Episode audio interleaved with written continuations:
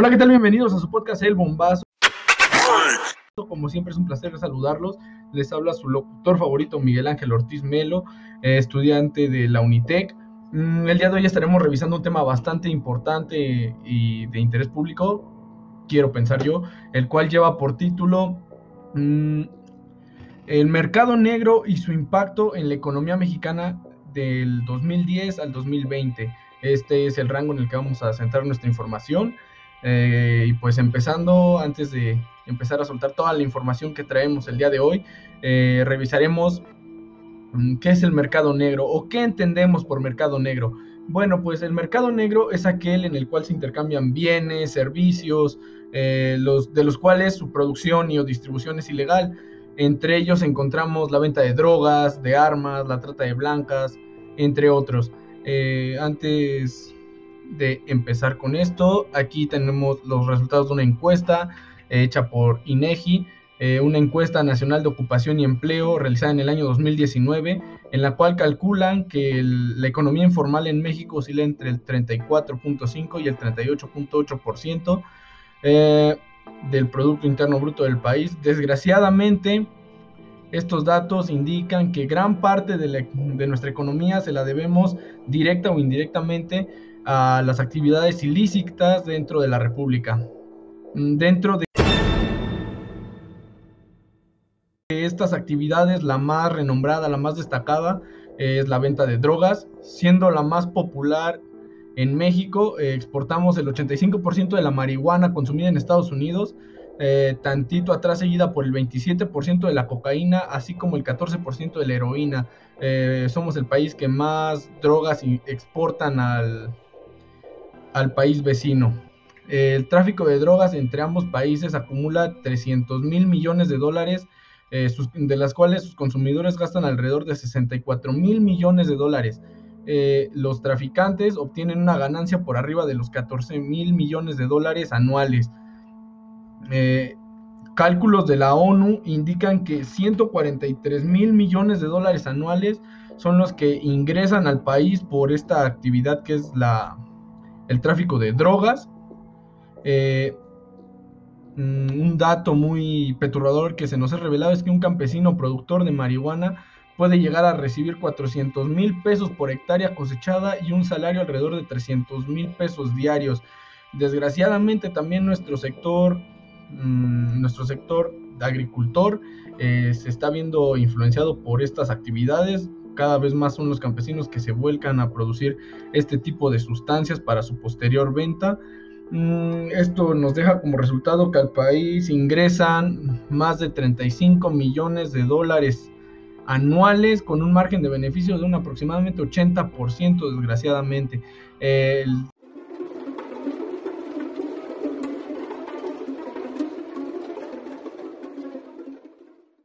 La segunda actividad ilícita es la prostitución. Eh, existen más de 143 mil y 862 mil trabajadores sexuales alrededor del país.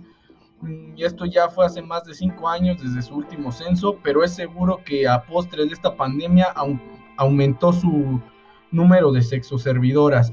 Mm, siendo uno de los lugares más concurridos para este mercado, la Merced, que es uno de los más grandes en el mundo, en el cual se operan las 24 horas.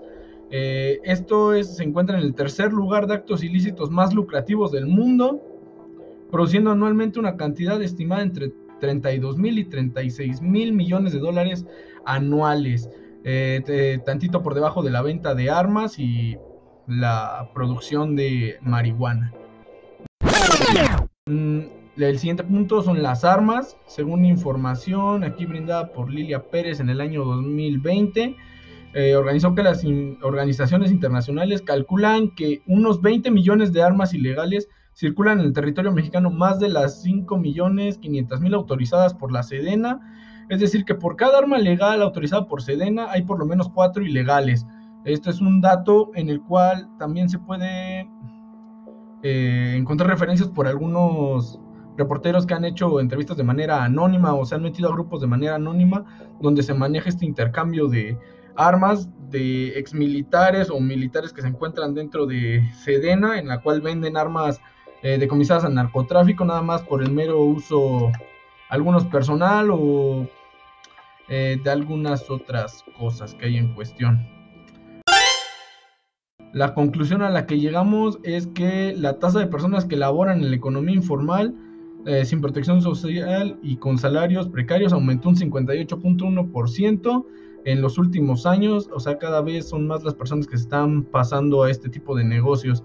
Mm, nuestra conclusión final acerca de este tema es el mercado negro es un elemento distorsionador que forma parte de todas las economías a nivel mundial. No hay ninguna economía que se libre de este tipo de actos. Tal vez hay algunas que lo vean menos, pero por lo menos aquí en México es algo muy recurrido. Pero sin embargo, se reconoce que surge como contraparte a las ineficiencias de los mercados.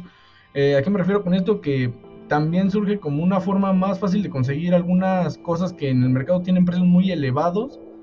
Eh, o sea, como por así decirlo, es como un bien necesario para algunas personas que no tienen, no cuentan con suficiente capital para comprar con comprar este tipo de cosas. Mm, ahora más adelante les traeré una entrevista que se le realizó a un a un grupo de distribuidores que oscilan aquí dentro de el Estado de México. Costó mucho, mm, autorizaron nada más usar sus voces por su protección de ellos y mía. No serán usados sus nombres reales y espero que encuentren interesante la siguiente entrevista.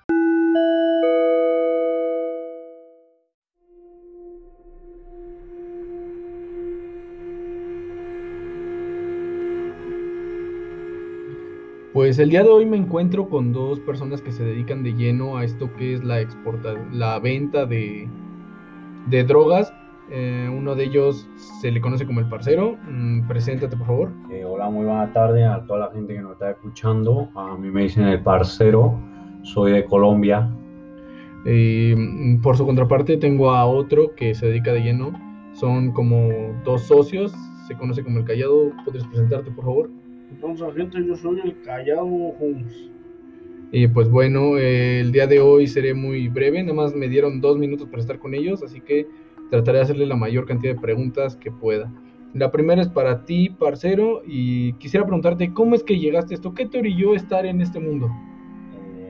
cuando yo entré al mundo de la droga, estaba muy joven, parce. Yo tenía 12 años cuando mi papá falleció allá en Bogotá y pues yo, yo ya me criaba en la calle, mi, mamá me corrió de la casa, entonces un amigo me invitó a vivir aquí a México y aquí ya fue cuando me, me metí de lleno a lo que era, era todo esto de lo, de lo ilegal, vaya, yo, yo empecé siendo un dealer y de repente ya cuando menos te lo esperas, parce, la vida va muy rápido y ya cuando quería ver ya estaba involucrado vendiendo órganos eh, me orilló más que nada la pobreza. La pobreza que yo tenía era esto o morir de hambre, parce. Entonces, eso fue lo que más me orilló a mí a, convertirme en lo que soy ahorita.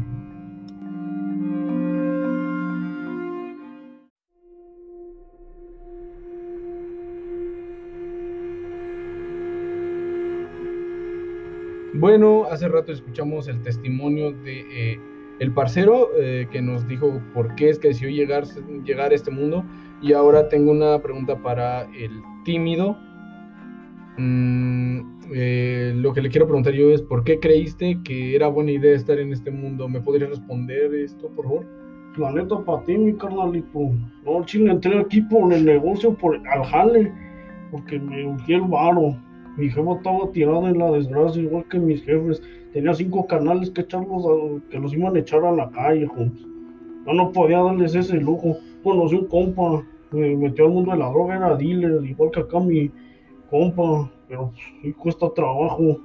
La neta, para ti, te doy mejor la respuesta de que fue más que nada por la necesidad.